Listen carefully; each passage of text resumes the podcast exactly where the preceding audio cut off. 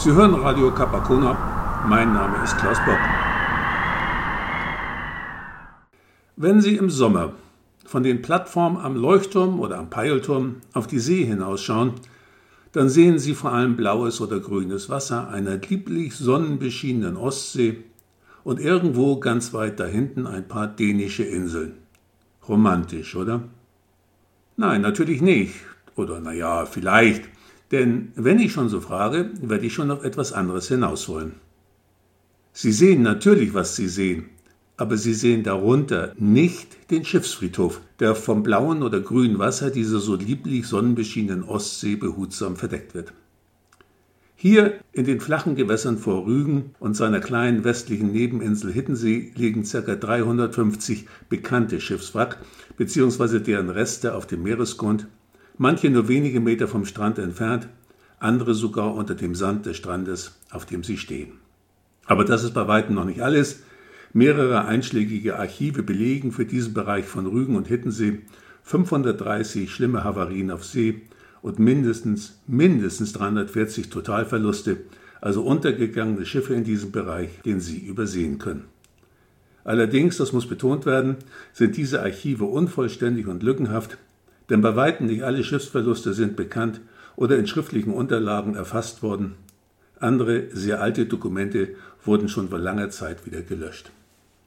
Ohne wissenschaftliche Exaktheit bemühen zu wollen, wird man davon ausgehen können, dass sicherlich deutlich mehr als 500 Wracks da draußen unter blauem oder grünem Wasser dieser, wie schon gesagt, ach so lieblich sonnenbeschienenen Ostsee verborgen sind. Also, Sie schauen auf einen Schiffsfriedhof voller Wracks. Apropos Wracks. Stellen Sie sich jetzt bitte keine mehr oder weniger vollständigen Schiffe la Film Titanic vor, die da unten nur darauf warten, gehoben oder zumindest gefilmt zu werden. Meistens sind nur noch einige Planken oder ein paar Spanten oder Reste der Ladung erhalten. Der Rest der Wracks ist im flachen Wasser über Jahrhunderte oder Jahrzehnte von Strömung und Sturm zerstört und abgetrieben worden. Ein Wrack zu finden ist gar nicht so einfach. Oder doch, denn meist hilft der Zufall oder eine Baumaßnahme, bei dem ein paar alte Balken gefunden werden, die sich dem Kenner als Reste eines Wracks darstellen. Wenn man aktiv nach einem bestimmten Wrack sucht, und das machen Unterwasserarchäologen manchmal, dann muss zunächst einmal sehr intensiv in diversen Archiven recherchiert werden. Für unsere jungen Podcasthörer, ein Archiv ist so etwas wie eine Datenbank, nur eben ohne Computer. Capisce?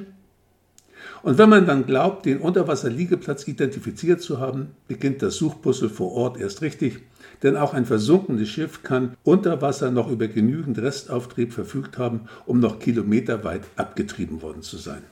Gerne wird bei sehr alten Angaben aus Archiven auch der Fehler gemacht, nautische Meilen von 1852 Metern mit preußischen Meilen von 7532 Metern zu verwechseln. Dann steigt der Taucher eben an einer ziemlich falschen Stelle ins Wasser und wundert sich. Und welches Wrack hat man nun gefunden? wenn man denn eines gefunden hat. Die Lösung dieses Rätsels kann schwierig werden. Alter, Schiffstyp, beschriftete Schilder und Ladung sowie Reste persönlichen Eigentums der Besatzung, wie zum Beispiel Münzen, geben wichtige Hinweise. Allerdings gilt, je älter das Wrack, desto wahrer werden die Hinweise. Irgendwelche aussagefähigen Dokumente wird man sicherlich nicht mehr finden. Irgendwann heißt es dann, vermutlich ist es die sowieso. Absolute Sicherheit gibt es selten, zum Beispiel bei der Titanic aber die liegt ja nicht vor Rügen. Und wieso liegen da dann nun so viele Wracks? Die Küsten der Ostsee sind seit ca. 8000 Jahren besiedelt. Genauso lange werden sich unsere Altvorderen auch auf dem Wasser bewegt haben. Und so mancher frühe und wagemutige Seemann wird zu viel gewagt und sein Boot verloren haben. Ein Wrack, klein, aber wichtig. Zum einen liegen die Wracks da also schon lange. In den letzten 50 Jahren sind nur noch wenige Schiffe vor Rügensküsten gesunken oder gestrandet. Zum anderen waren es damals eben ganz andere Schiffe, als Sie sie heute von ihrer Aussichtsplattform, das Kap Arkona, passieren sehen. Es waren vor allem kleine, nur 25 bis maximal 50 Meter lange Schiffe aus Holz, nicht immer aus dem besten Holz, mit Besatzung von drei bis fünf Mann inklusive Kapitän, der eventuell auch gleich der Eigner war. Funk, mit dem man nicht etwa schnell, sondern überhaupt Hilfe holen konnte, konnte man sich damals noch nicht einmal vorstellen. Schlepper oder Bergungsschiffe, die man zur Hilfe hätte rufen können, gab es erst ab 1860 und eine moderne Navigation natürlich auch nicht.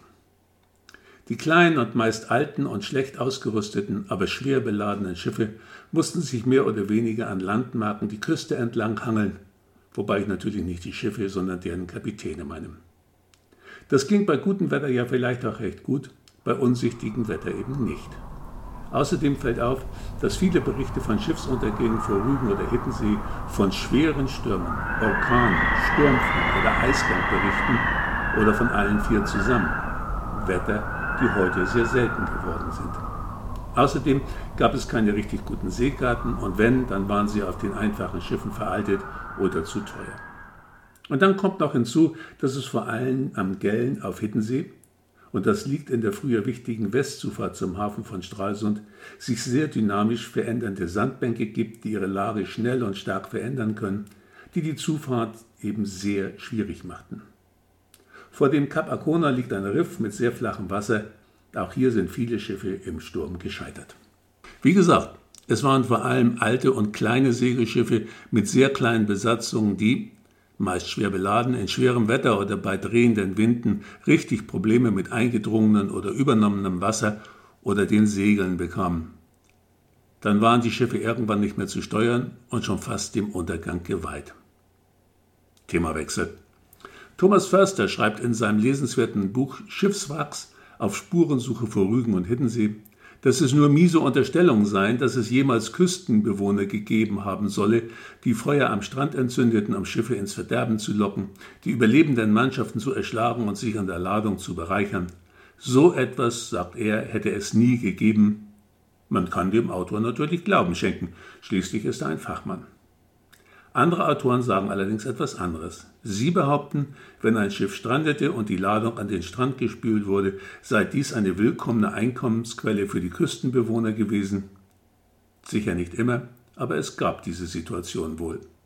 Also sei ein Leuchtfeuer gesetzt worden, die Schiffe in die Irre und auf die Sandbänke geleitet hätten, und dann hätte man sich an der Ladung und brauchbarem Gut bedient. In alten Chroniken finden sich Hinweise darauf, dass gestrandete Seeleute mit langen Stangen wieder ins Meer zurückgetrieben wurden, um die Schiffsladung ungehindert plündern zu können. Naja, es mag ja sein, dass es so etwas auf Rügen und Hittensee, Förster ist Riganer, nie gegeben hat. Ihn unterstützt der berühmte Text des ebenso berühmten russischen Meeresforschers und Kapitäns Saritschew, der am 6. Oktober 1805 mit seinem Schiff Dispatch in der Brandung vor Rügen strandete in dem der Russe die Hilfsbereitschaft der Rüganer in den höchsten Tönen lobt. Saritschew hat sich seinerzeit sehr wohlwollend über die Rüganer geäußert.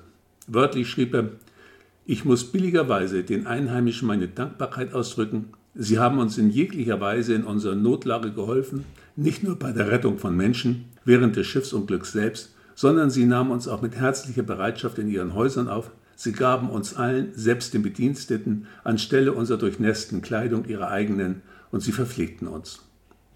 Zitat Ende.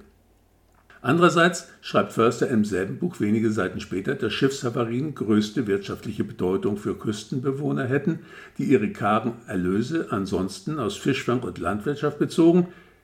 Ich ergänze, da kam so eine Ladung Strandgut wie vom Himmel gesandt.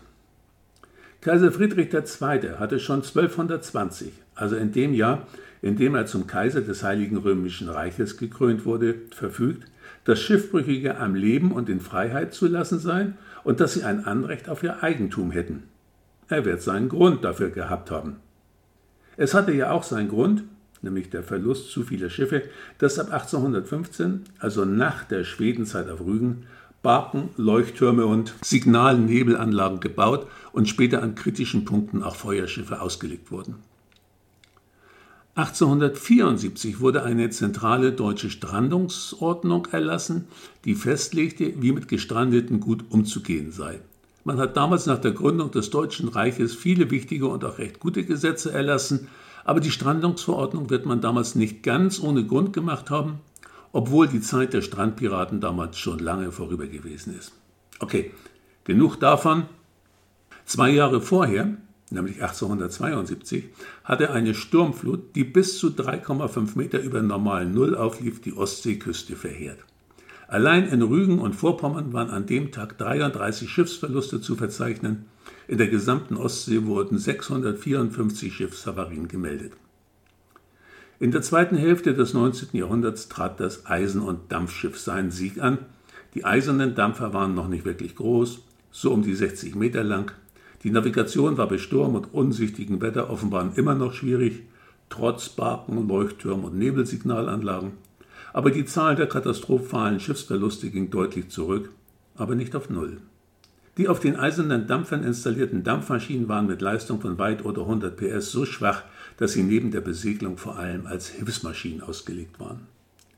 Die eindrucksvollen Schiffsverluste von eisernen Dampfern Mitte des 19. Jahrhunderts waren wohl die Großfürst Konstantin, die am 26. Januar 1861 vor Wittow, also gleich um die Ecke vom Kap Akoma, vom Eis zerpresst wurde, und der des schwedischen Postdampfers Rex, der am 27. Februar 1900 in der Nähe von Lohme nur wenige zig Meter vor dem Strand strandete und in der Brandung zerbrach.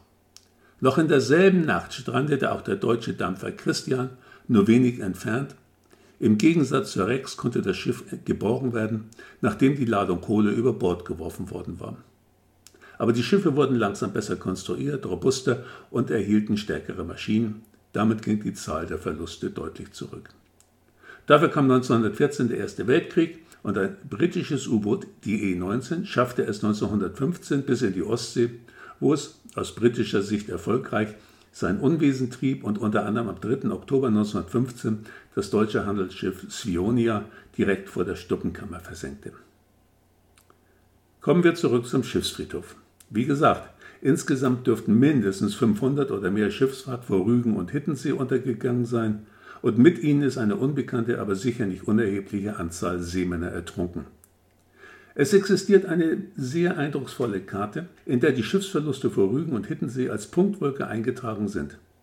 Müssen Sie im Internet mal nach recherchieren. Das glauben Sie nicht, aber die Karte stimmt.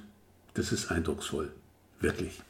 Seit 1865 gibt es die DGZRS, die Deutsche Gesellschaft zur Rettung Schiffbrüchiger, deren Männer bereit waren, bei Sturm und sonstigen Unbillen ihr Leben für die Rettung der Männer an Bord der havarierten Schiffe zu riskieren und allzu häufig auch verloren.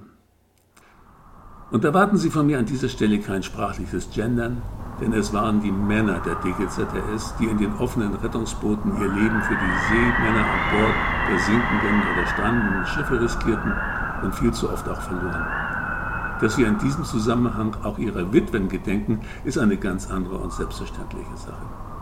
Ja, die Ostsee ist eben nicht immer dieses niedliche Blau- oder Blaugrün schimmerte Nebenmeer der Nordsee mit höchstens kniehohen Wellen, die harmlos an die Strände rollen und der man nichts Schlechtes zutraut. Nein, sie, die Ostsee, konnte und kann auch sehr gemein zu Schiffen und deren Besatzung sein. Weiß, euer ihr Klaus Bock.